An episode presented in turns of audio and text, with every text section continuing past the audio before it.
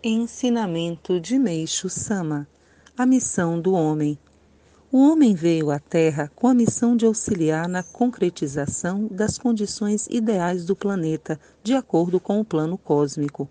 Quando ele vive em conformidade com esse plano, é naturalmente abençoado com a saúde, a felicidade e a paz a que tem direito inalienável.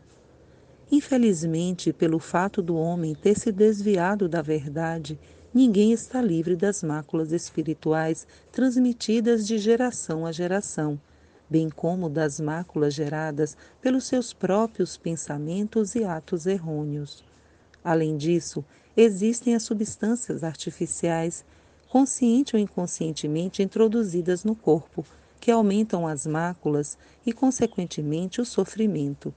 Enquanto o homem não se libertar purificando-se através da compreensão e do discernimento, continuará sofrendo. Contudo, aqueles que dedicam seu pensamento e trabalho ao servir à causa divina não necessitam afligir-se durante o período de transição da noite para o dia, porque são necessários ao plano cósmico evolutivo. Retirado do livro Os Novos Tempos.